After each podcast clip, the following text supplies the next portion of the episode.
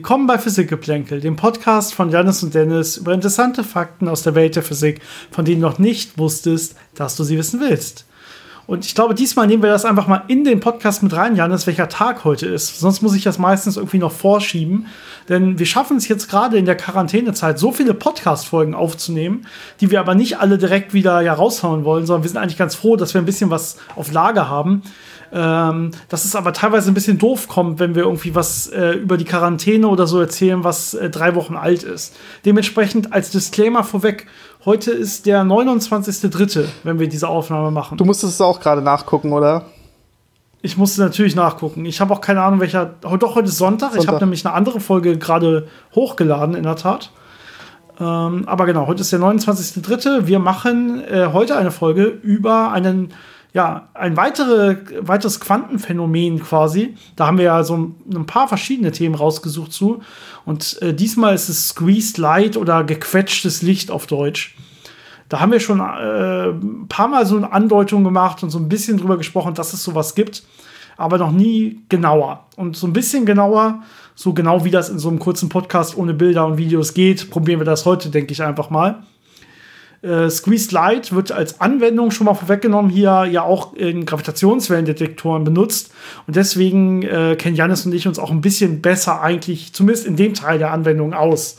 Ja, was jetzt die Theorie angeht und was andere mögliche Anwendungen angeht, das äh, sei mal erstmal offen gelassen. Aber äh, zumindest in dem Bereich äh, wissen wir ungefähr, warum man das Ganze macht und äh, wie das Ganze funktioniert. Ähm, trotzdem brauchen wir, glaube ich, ein paar Grundlagen bei Squeeze Light. Ähm, vielleicht noch mal ganz kurz vorweg. Ähm, wir haben diesmal, glaube ich, keine neuen Fragen bekommen.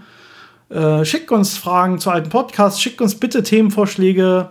Wir sprechen immer sehr gerne über ja, eure Ideen, über eure Fragen oder über äh, nehmen auch neue Themen mit in unsere Themenlisten auf. Lasst es uns wissen. Es mag momentan auch daran liegen, wenn man alle zwei Tage einen neuen Podcast aufnimmt, dass währenddessen äh, die Chance, dass dann Fragen reinkommen, auch äh, kleiner ist, als wenn man es nur wöchentlich macht oder so. Ähm, aber trotzdem, schickt uns bitte eure Fragen. Wir brauchen mehr davon. Auf jeden Fall.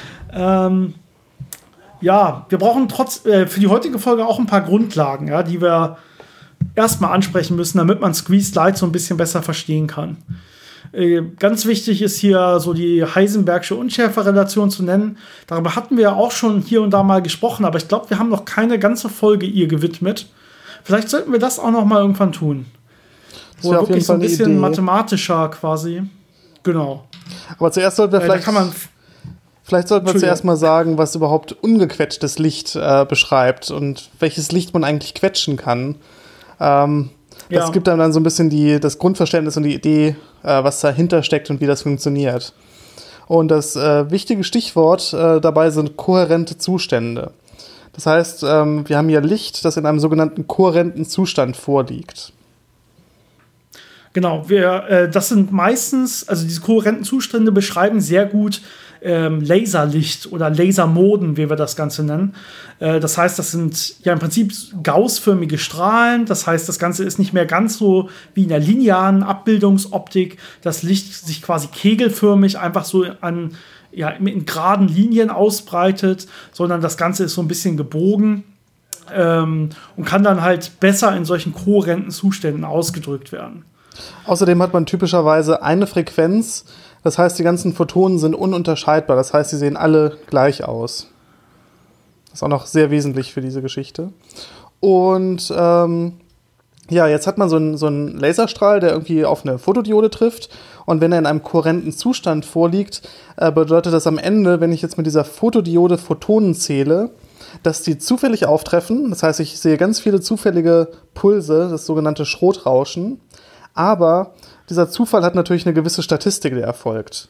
Und das ist die sogenannte Poisson-Statistik. Ähm, das ist auch das, was man zum Beispiel bei radioaktiven Zerfällen hat, also bei äh, Ereignissen, die unabhängig voneinander stattfinden, zufällig, aber wo es nicht ganz so viele sind, dass man schon in eine Normalverteilung reinläuft. Und genau das hat man bei diesen kohärenten Zuständen. Solange man nicht äh, zu viele Teilchen hat, hat man diese sogenannte Poisson-Verteilung. Ja, das heißt aber im Prinzip auch, dass das wirklich komplett zufällig ist, wann jetzt so ein Teilchen antrifft. Und im Prinzip, dass, äh, wenn jetzt ein Teilchen da war, dass das nicht die Wahrscheinlichkeit verändert äh, für das nachfolgende Teilchen, sondern dass diese, ja, die einzelnen Auftreffraten quasi der Teilchen, dass die unabhängig voneinander sind. Und das ist hier das Wichtige und genau das ist das, was man durch Squeezed oder durch das, durch das Quetschen versucht zu ändern. Genau, das heißt, man manipuliert am Ende, als ganz kurze Zusammenfassung, man manipuliert diese Zufälligkeit, diese Statistik von den Photonen, wie die auftreffen, äh, indem man dafür sorgt, dass zum Beispiel entweder die Wahrscheinlichkeit größer wird, wenn ich ein Photon sehe, dass ich direkt noch ein zweites Photon sehe, oder man kann es auch in die andere Richtung manipulieren, dass äh, wenn ich ein Photon sehe, ich weiß, jetzt kommt erstmal einen kurzen Moment kein Photon, bis das nächste kommt. Das heißt, man kann die entweder alle äh, ganz doll bündeln, das heißt, dass sie alle wirklich sehr gut äh, gleichzeitig auftreffen, oder man kann die ganz gleichmäßig äh, auseinander ziehen zeitlich, dass sie wirklich in einem regelmäßigen Takt ankommen. Ja, dann, da hängt es ja so ein bisschen davon ab, wie schnell fliegen die Photonen eigentlich und wie sind die eigentlich räumlich verteilt. Und jetzt, äh, wir hatten es ja anfangs schon kurz erwähnt, da spielt dann immer äh, Heisenberg so ein bisschen mit rein. Denn äh, man kann, Heisenberg äh, nochmal grob, man kann ähm, ja im Prinzip in dem Fall Ort und Impuls nicht gleichzeitig beliebig genau messen sondern diese Unschärfe-Relation sagt äh, sowas wie, ja, die Unschärfe oder die Genauigkeit, indem ich den Ort messen kann, mal die Genauigkeit, die ich den Impuls messen kann, äh, ist gleich äh, h quer halbe oder ist ähm, ja maximal quasi h quer halbe. Genauer kann ich das Ganze nicht messen. Ähm, das Gute an solchen kohärenten Zuständen ist in der Beschreibung, da gilt nicht, ähm, da gilt wirklich das gleich. Also die haben, das sind quasi Zustände, die haben bereits die minimale Unschärfe. Das heißt, die erfüllen exakt diese Heisenbergsche Unschärfe-Relation. Und ähm, das ist jetzt im Prinzip das, was man mit Quetschen macht. Ähm, man, diese Heisenbergsche Unschärferelation ist einfach ein Quantenlimit. Da geht kein Weg dran vorbei. Da kommt man auch mit gequetschtem Licht nicht dran vorbei. Das muss immer gelten. Jetzt kann man sich aber denken, okay, ich habe immer dieses, entweder ich interessiere mich ja stark für den Ort, ja, dann kann ich jetzt diese Ortsmessung sehr, sehr genau machen und dafür weiß ich ja einfach überhaupt nichts mehr über den Impuls. Oder ich interessiere mich stark für die Geschwindigkeit bzw. den Impuls der Teilchen.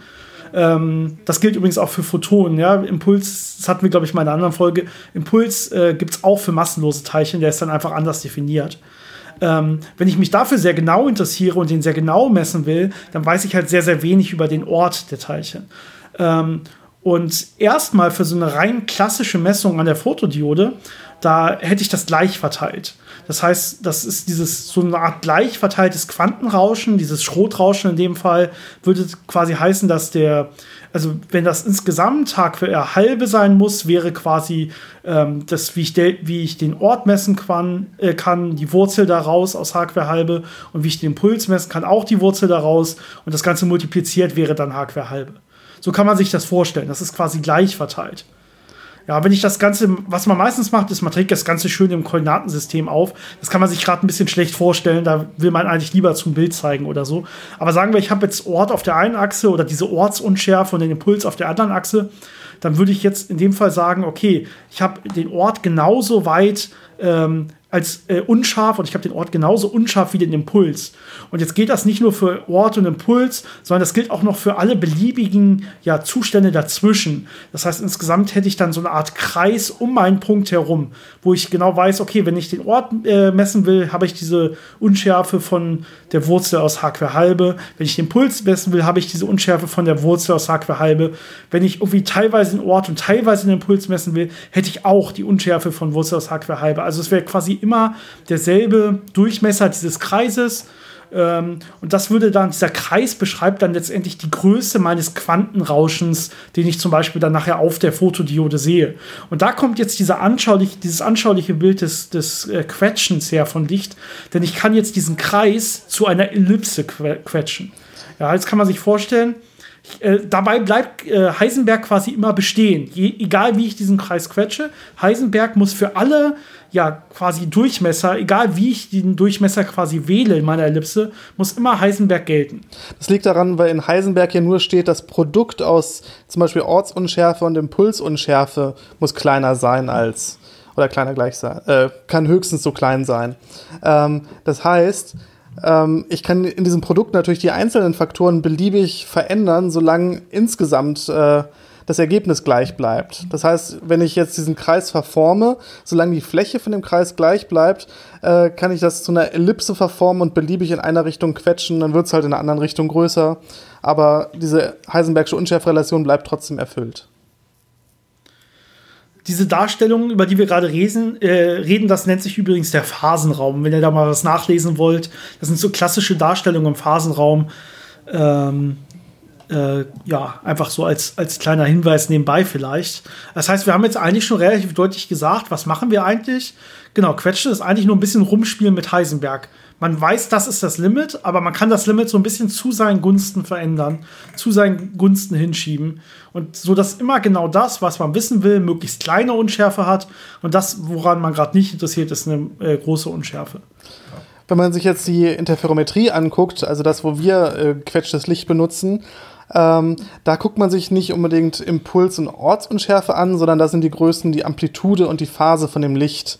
Das heißt, die Amplitude sagt einem, wie viele Photonen kommen da gerade an und die Phase sagt einem so ein bisschen, äh, also bei einer, bei einer Lichtwelle wäre das jetzt, wann ist zum Beispiel der Nulldurchgang äh, und das ist dann, hängt dann so ein bisschen mit dieser Ankunftszeit von den Photonen zusammen.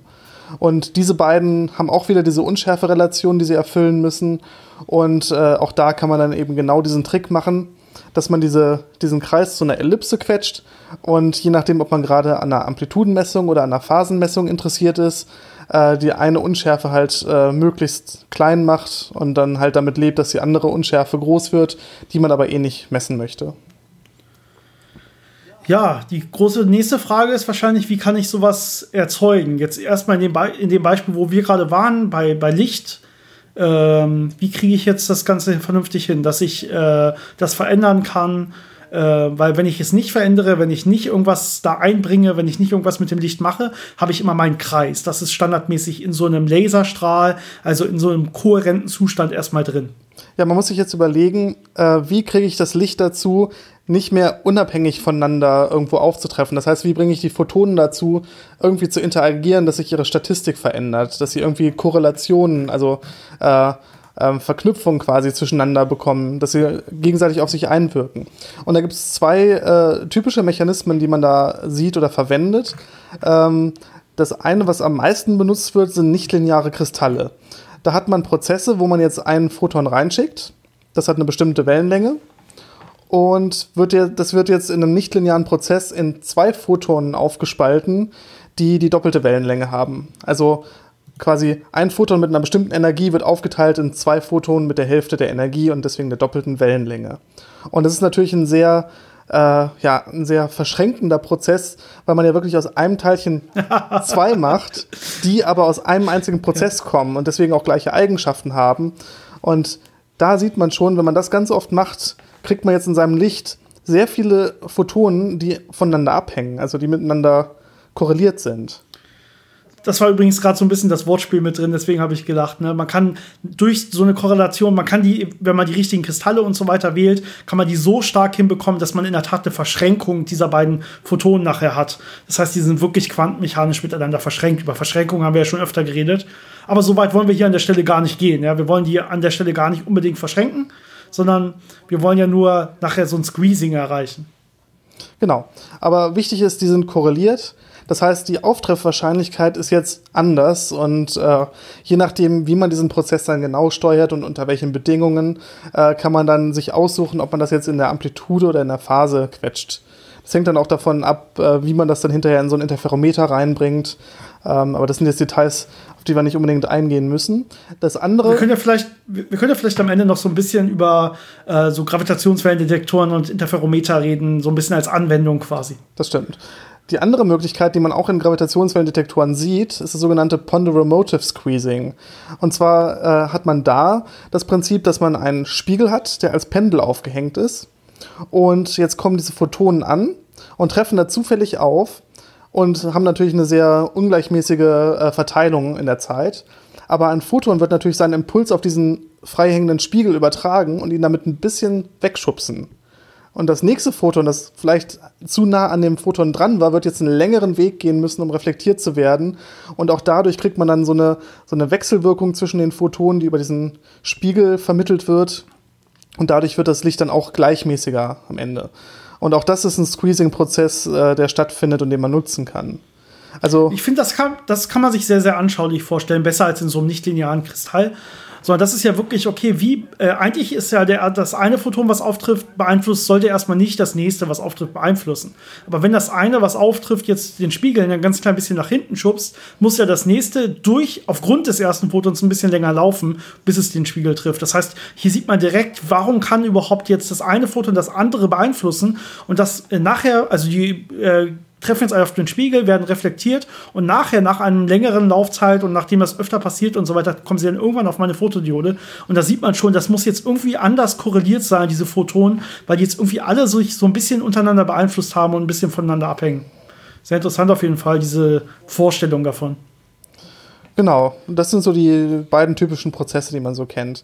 Ähm, aber das, das hauptsächlich verwandte äh, Verfahren ist halt so ein nichtlinearer Kristall, der dann meistens auch noch in einem Resonator äh, ist, damit man eine gute Überhöhung von diesem Prozess hat und dass das alles stabilisiert wird, dass man wirklich äh, immer, also dass man diese Ellipse immer in der gleichen Richtung hat, dass sie nicht sich irgendwie unkontrolliert dreht oder dass diese Effizienz schwankt, weil man äh, meistens einen sehr, sehr gut gequetschten, aber auch sehr stabilen Zustand haben möchte, den man dann für Anwendungen braucht. Die, man, man, das eins der, der trickreichen Sachen bei nichtlinearen Kristallen ist immer, dass ich eine extrem hohe Leistung brauche.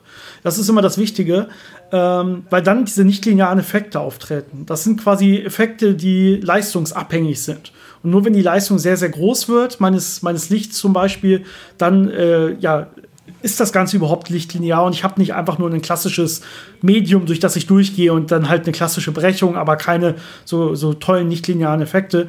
In Wirklichkeit ist es sogar so, dass äh, eigentlich jedes Medium, was man kennt, auch solche nichtlinearen Anteile hat. Aber die haben alle mehr oder weniger Vorfaktoren und je nach Medium sind die unterschiedlich groß. Das heißt, äh, auch Luft, Luft zum Beispiel kann nicht linear sein, wenn die Leistung hoch genug ist aber die Leistung bei Luft so hoch zu kriegen, dass du nicht lineare Effekte bekommst, ist fast unmöglich. So mit klassischen Lasern oder so. Aber du kannst, deswegen muss man spezifisch Materialien wählen, wo man weiß, dieser Vorfaktor ist so groß, dass da kann ich die Leistung wenn die äh, so hoch machen, dass ich wirklich nachher auch einen nicht, nicht linearen Effekt sehe. Aber diese Effekte sind immer extrem leistungsabhängig. Deswegen baut man zum Beispiel so einen Laserresonator. Also man hat zwei äh, links und rechts einen Spiegel und in der Mitte hat man dann den lichtlinearen Kristall. Dann kann jetzt das Link, äh, Licht sich aufbauen, indem es immer immer wieder hin und zurück durch diesen Kristall durchläuft. Und dann hat man so eine Art Lasereffekt wirklich genau dasselbe wird ja auch gemacht, wenn man wirklich so einen Laser erzeugen will. Das heißt, man baut jetzt Leistung auf innerhalb dieses Kristalls und dadurch kann man dann erst wirklich auch diese nicht-linearen Effekte wirklich so stark überhaupt erhalten. Aber klar, man muss auch andere Effekte bedenken, wie man will diese Ellipse immer schön konstant halten in die eine Richtung und so.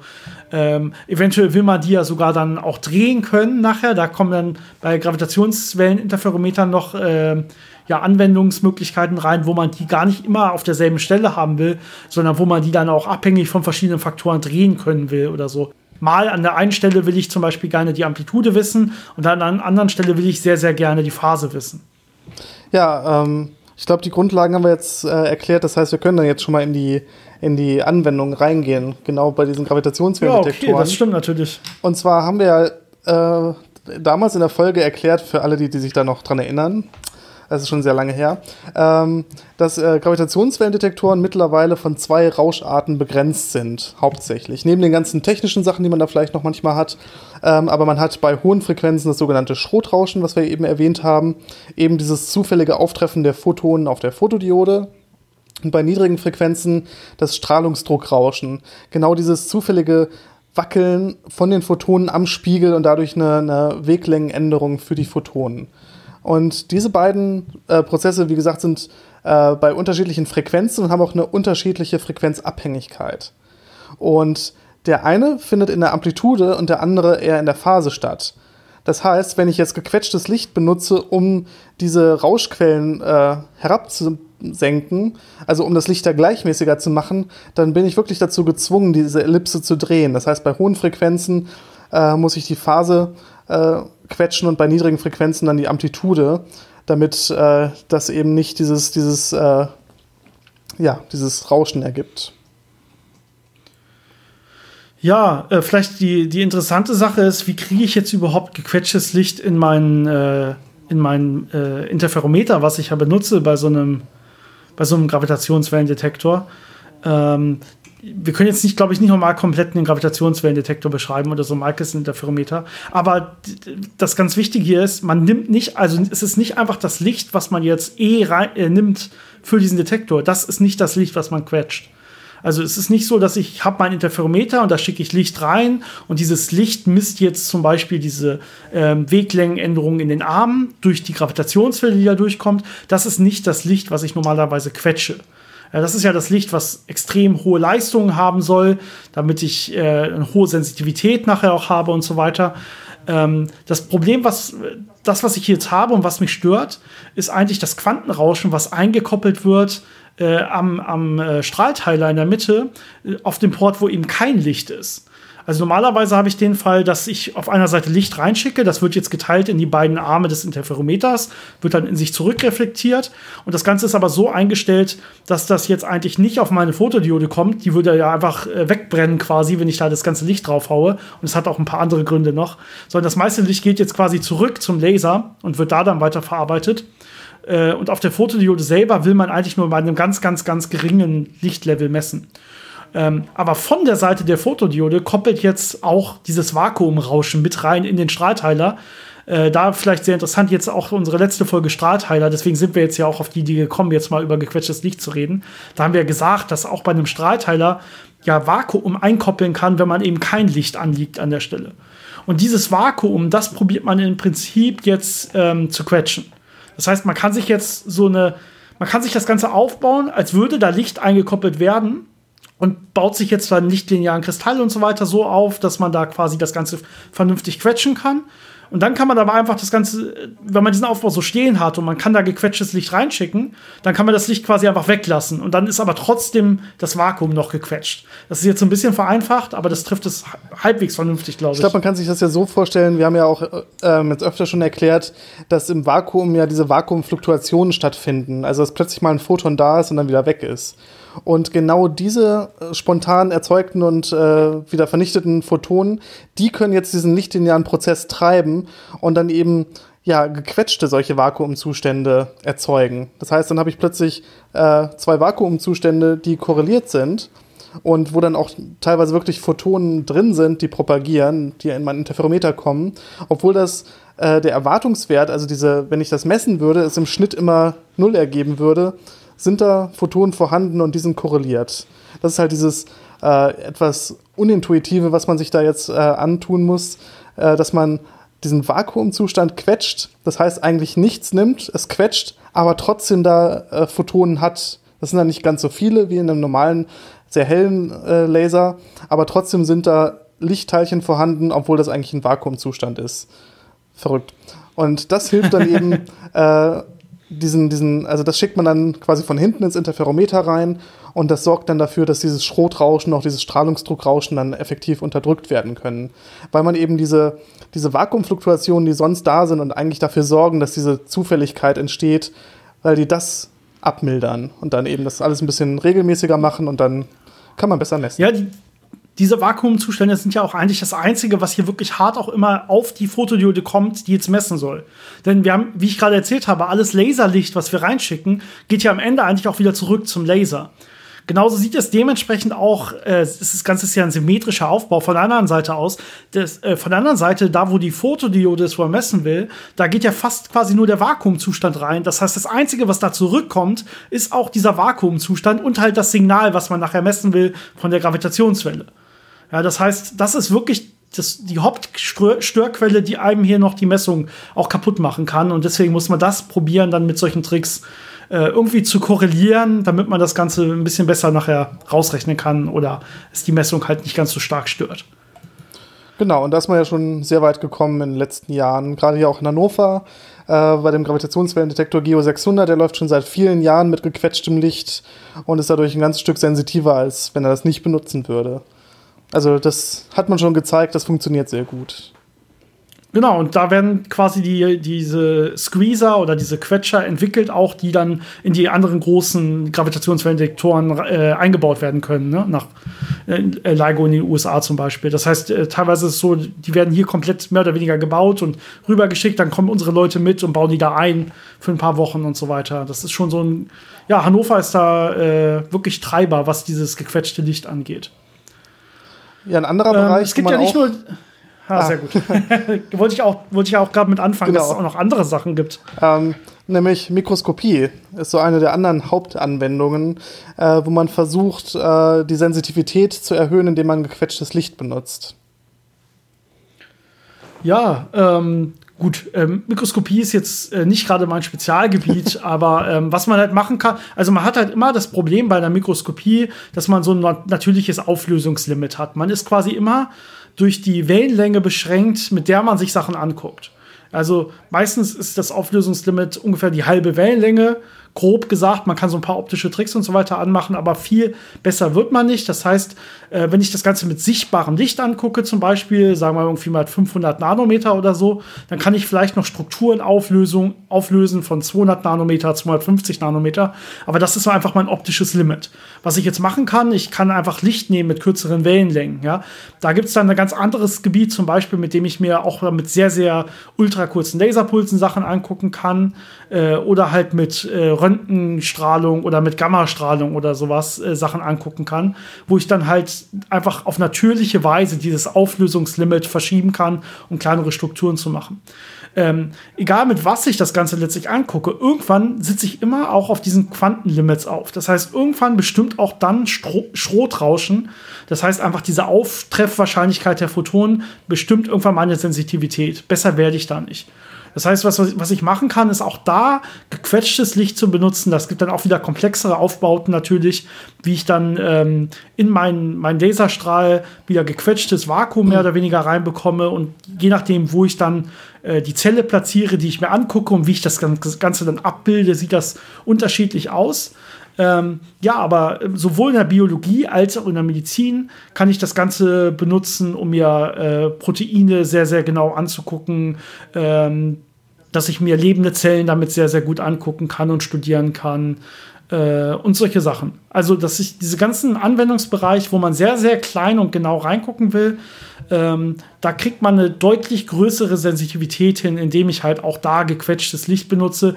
Und da gibt es dann natürlich äh, sowas wie ähm, Biophysik, die da reinschaut, oder einfach große Institute, die quasi beides im Haus haben, die Laserphysiker im Haus haben, aber auch äh, Mediziner oder Biologen, die daran an solchen Sachen forschen und die mittlerweile immer besser ihr Wissen auch zusammentragen können, um dann ähm, da in dieser ganzen, in diesem ganzen optischen Bereich, das ist diese, diese optische Metrologie, ähm, da richtig gut werden und dann auch wirklich nachher das Ganze ja als Quantenmetrologie bezeichnen, äh, betreiben, so wird das Ganze dann genannt, indem man dann unter diese Quantenlimits auch in diesen Bereichen vordringen kann.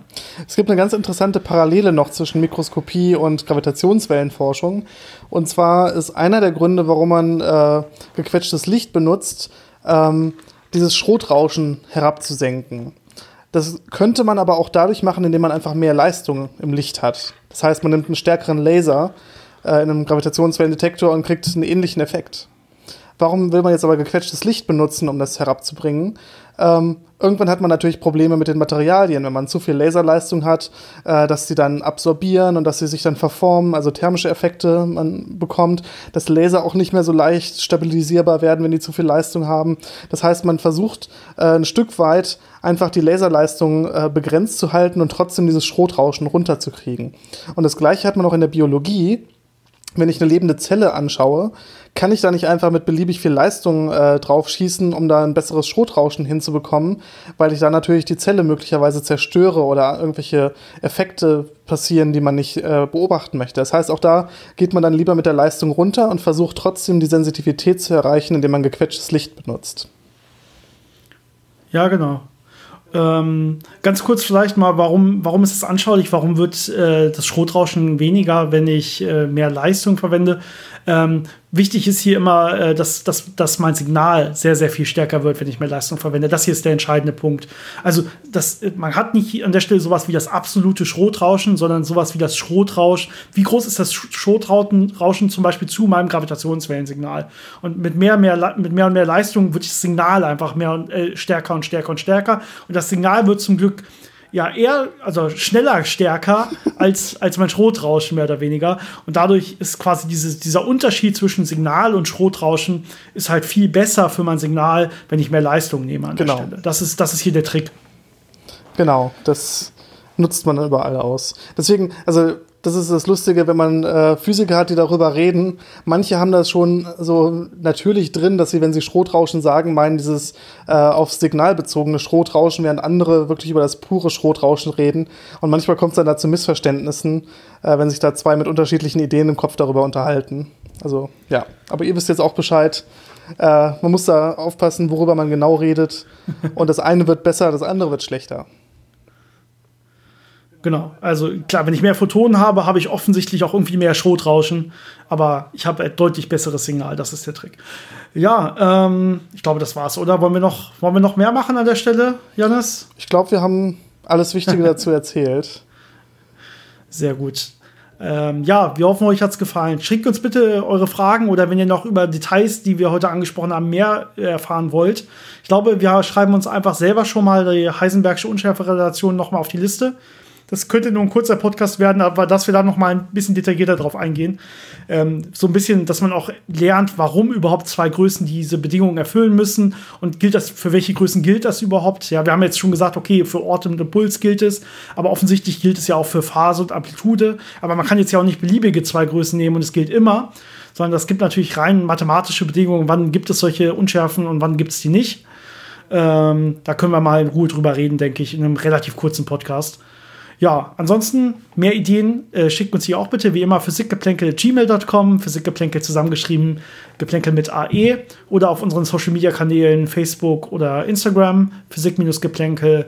Äh, und am meisten freuen wir uns immer, wenn ihr uns auf Patreon unterstützt. Äh, und da könnt ihr uns natürlich auch äh, Nachrichten schreiben oder Fragen schreiben, Themenvorschläge schreiben und auch mit abstimmen bei der tollen Themenabstimmung, die wir da immer haben, an der Janis und ich uns immer probieren, so ein bisschen zu orientieren, mit was wir als nächstes dran nehmen. Ja, ansonsten bleibt alle zu Hause, bleibt alle gesund. Äh, bis zum nächsten Mal. Bis dann.